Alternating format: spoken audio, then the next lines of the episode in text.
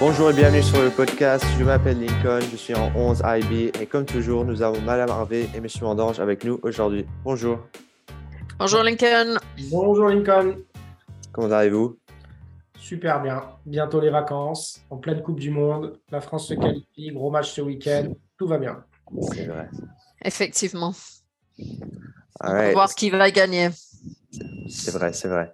So today uh, we have a special guest. He's already been on the podcast. He was on our podcast um, a few weeks ago. I think it was two weeks ago. Uh, he gave us a little uh, background information about the World Cup and uh, who he expects to win it. Um, and so now he is back again uh, to, uh, you know, talk about it once more. And so now we welcome Mohan. Thank you for joining us today. Hello. Bienvenue Mohan. Hi, Mohan. All right. So could we let's just start uh let's start right away. So could you just give us some information on where we are now in the World Cup? So right now we're in the quarterfinals, the last eight teams, and the final it's coming. It's approaching. It's next week, next weekend. Exactly. So uh who are who are the eight teams that are are that are still in? Um, Portugal, Morocco, England, France, Argentina, the Netherlands, and Croatia and Brazil. All right. And so um you know, it's been a few a few weeks since we last talked. Uh you talked about some you know, some underrated teams, uh things like that. But what were really the most shocking games at you know with with the most unexpected results? You know, I, I can think of a few, but uh for others, Well, I think- name a few. The first one that comes to mind would have to be Saudi Arabia versus Argentina. No one thought they would be able to pull off a win like that against such a big team. And then I'd have to say, literally, all four of Japan's games would have to be Mhm. all very shocking results. They pulled off upsets against big teams. And then obviously Costa Rica beat them, which was also a huge upset because Japan's obviously, at the moment, you'd say on paper, a much better team than them. Exactly. And I wouldn't I wouldn't say it was a huge win, but you know, uh when the US beat England uh 0-0, that was uh Mhm. that was a Mhm. big win for uh all of the United States. So uh I saw a lot of videos online. Uh we took it as a win. So um any uh you know, now you, you mentioned all these uh these unexpected games uh and teams, but uh, are there any new favorites to win it all? In my mind, you know, before the tournament started, I was thinking Argentina had a real good shot, but at the same time, it's like if they're losing to Saudi Arabia, uh, can they still win it? You know, they're still in the, the top eight. So, what do you think? Well, initially I said Brazil and Argentina, which they're both they're both in the last eight. It's both they both still have a realistic chance of winning it. Um, France too. I mean, they them and England they've been really good so far, but they'll have to play each other obviously. So that would be in my eyes. I think I could see that going to a draw, either one one or two two. And then of course Morocco, who I don't think anyone tipped to even make it out the group. They've come really far in the quarterfinals now. Yeah. Do you do you think Morocco really has a chance of winning it? Well, I don't see why not because it's not a set thing. It's not a set in stone who's gonna win.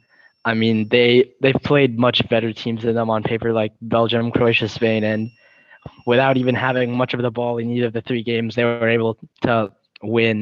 So um, Portugal's also they're at the moment they're doing pretty well. So, but I think it could be even maybe Portugal or sorry Morocco could get the revenge for Mhm. last edition. Yeah.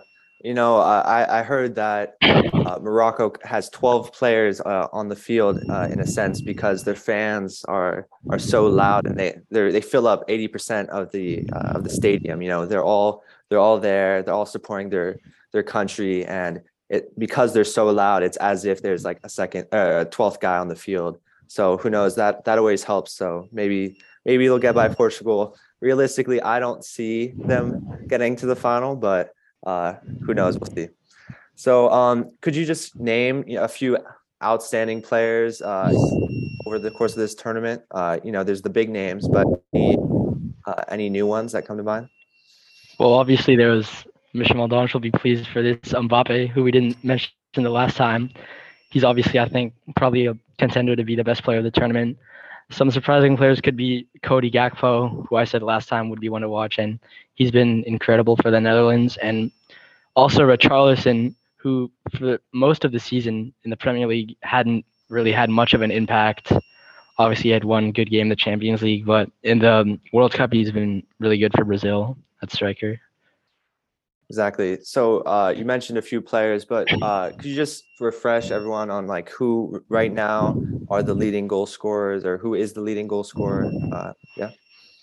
Well, right now it's obviously it's Mbappe. He has five goals, and then there's a plethora of players behind him in second with three goals. Messi has three. Um, Gakpo has three. There's people who have been eliminated a while ago, like Enner Valencia have three. N'oublie pas le portugais, Ramos il a trois buts aussi. Oui, oui. Gonzalo Ramos, Il a Marcus Rashford.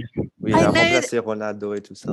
I know this is a podcast, but I have to comment on just how immensely proud Monsieur Mondange is looking at this point. Every time you mention Mbappe's name, it's just, you know, Or France in general. France in general. on a oublié de parler du classement des passeurs aussi. Ah bon, oui, mince, c'est vrai, il est premier aussi, pardon. Je suis désolé. and what can I ask Mohan a question, Lincoln? Yeah, yeah, no problem. To Ronaldo or not to Ronaldo? Oh, what do you mean? I mean, I mean, should he be playing or should he not be playing? Oh, well, in the moments that he has played, he hasn't really been exactly spectacular compared to the other Portuguese players. Obviously, he's, I mean, he's created some chances. He scored two goals that were both called for offside. Um, I think now for Portugal, he seems more of um, I don't know how to put this, but more as if he it's hurting them more. Like he's not the same player he was. I saw a clip of him against I think it was Switzerland. He got the ball one against one against the run of play. It could have been a counterattack, but he's not the same player he was before. So he can't just run by the defenders. He loses he loses the ball immediately to Mm. I think Akanji. So maybe in the sense that he has a great legacy, he should be playing, but in the sense that they have to play the best eleven players, in that sense I don't think he should be playing. Mhm. So, so, so you're saying when they play Morocco, you're you would if you were the coach, you would put him on the bench for the for the start of the game. I think I would, and I Right. wouldn't be surprised to see him on the bench. All right. All right. Well, uh, so last question for me. You know, we talked about uh, the outstanding players, but uh, were there any disappointing players? You know, big names that just didn't really prove themselves uh, over the course of this World Cup. I think the first one that comes to mind is Kevin De Bruyne, who was playing extremely well, outstandingly well in the Premier League before the tournament, and then to come into what should have been probably an easy group for Belgium, and to not really do much of note at all. That was surprising to me, and I think a lot of the Spanish players, like Gavi or Pedri, I mean, sure they did play well against Costa Rica, which was expected, but after that game, I didn't see much from for example, Gavi, who is the supposed to be the best young player in the world. Um, I don't think he really performed to that level. And then to, this to might that be point, to, I mean, to that point, I, I agree with you. I think he could have played better, but at the same time, I'm thinking, you know, he's he's so, super young. Maybe it's just his first World Cup. Uh, I could see him next World when Spain, uh, in the U.S. Uh, when Spain, I'm assuming Spain will make it. Uh, I could see him like uh, doing a lot better. But you continue. that's true because obviously he's very young, so there's a lot of time for him. I just expect a little more. And then uh, one last player, I thought in my I thought Ghana, I thought they would be better than they turned out to be. They weren't that bad. I thought Thomas Partey would be a lot better than he was because obviously Arsenal they're first in the leagues and he's been a really big part of that. So I thought I'd see more from him. Agree. So, Monsieur Mondange, euh, Madame Harvey, est-ce que vous avez euh, des questions? Des, des commentaires, euh, je pense qu'on assiste à une belle Coupe du Monde. On est assez content de voir que pour les, huitièmes de finale, il y a au moins trois continents qui sont représentés. C'est pas toujours le cas. Mhm. Euh, L'ambiance est, est- est plutôt bonne. Il n'y a pas de carton rouge, très peu, très peu de, de- de fautes. Donc Mm. pour l'instant, c'est assez plaisant cette, cette Coupe du Monde. Aurez Mm. I thought I thought I I'm I'm gonna tip the Netherlands maybe. Um, I thought they played incredibly well about uh, against the US in the game, and that was, you know, that was just it was tough to see see the US go out. I have to say, I was pretty ashamed by the English uh, performance. You know, it was just really boring there the the English the English performance against the US.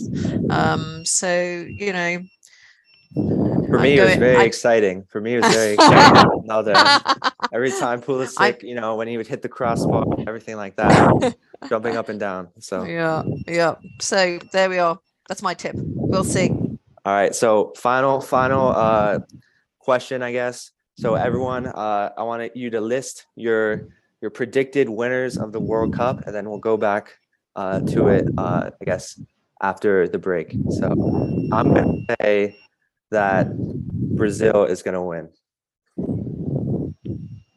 Mohan, what about you? Um, I'd have to agree. I think Brazil also. All right. Monsieur Mondange? Je vais laisser Madame Harvey répondre d'abord.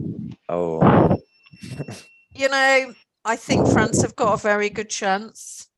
So this is clearly going to be broadcast after that game. We'll see. Um, but um, Brazil, yeah, I'm going to come in with you guys. all right. Et moi, alors, vraiment, celui qui est capable de trouver le vainqueur en ce moment, il est très très fort parce que les, il y a vraiment euh, les équipes se tiennent, Elles sont très très proches les unes des autres. Mhm. Je vais rester sur ma première impression et je vais rester à dire que le Portugal va être champion du monde parce que je pense que ouais, c'est ce que j'ai marqué depuis six mois, parce que je pense que poste par poste ils ont les meilleurs joueurs et maintenant que Ronaldo n'est plus dans l'équipe, ils ont une unité, ils vont aller au bout. D'accord, d'accord. All right. Well, we got our answers. Uh, thank you, Mohan, for just talking about the World Cup, giving some, uh, you know, some predictions, things like that. Uh, we really appreciate it. So thank you. Thank you for, for having me. Take care. Thanks. Merci. All right. Mohamed. Thank you. Mm. Donc, merci encore à Mohan. Et euh, maintenant, Monsieur Mondange, il y a quoi sur le programme pour les semaines à venir? Alors, les semaines à venir, il nous reste plus qu'une semaine avant le break. Et puis, ce sera les vacances d'hiver qui sont amplement méritées par tout le monde.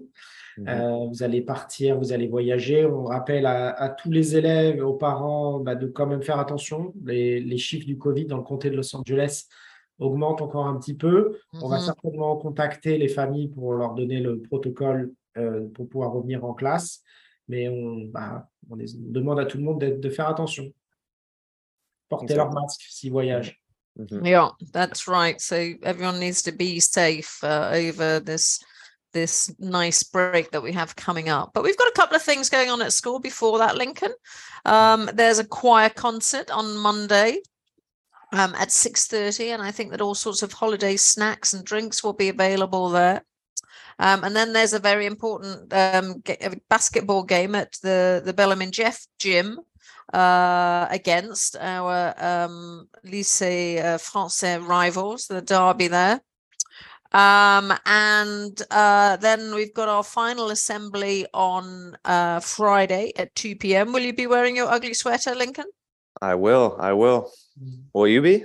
I certainly will be. And you, Ah. Monsieur Mondange?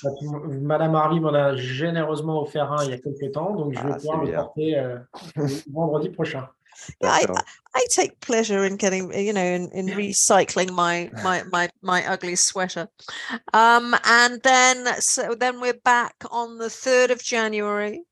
Um, that is a Tuesday. Mhm. So it's it's always quite nice when that holiday, December holiday, winter break falls on a Friday because you do actually you actually get three weekends and you feel pretty well rested. And I know that people take advantage of that to to travel as well. Um, and speaking of um, lovely winter breaks, I'd like to take this opportunity to thank all of our wonderful Bazaar committee and Bazaar volunteers because I understand that it was a great, great event. Were you there, Lincoln? Unfortunately, I wasn't able to make it, but uh, I heard many great things about it. A lot of money raised for different things, uh, different charities, uh, etc. So, uh, yeah, I heard many great things about it. Food sounded good. I I heard uh, that there was some good food. Uh, you know, I'm a little jealous, but uh, I'll have to go next time. So, Me too. Monsieur Mondange? C'était super, vraiment une très bonne ambiance. Un grand merci à toutes les personnes. Elles sont trop nombreuses pour qu'on puisse tous les, les nommer, mais qui ont participé à la création, à l'installation des stands. C'était vraiment super. Euh, comme tu l'as très bien dit, Lincoln, on a bien mangé, on a bien bu et on, a, on s'est bien amusé. C'était un bon moment, euh, très convivial. Merci encore une fois au comité d'organisation. All right. Well, thank you again to Mohan for joining us today. And thank you, Ms. Harvey and Mr. Roldage for joining again. Uh, and we'll see you after the break. In 2023. Exactly. 2023. Allez, à Lincoln. Have a Merci. great break. Thanks, Lincoln. Bye. Bye.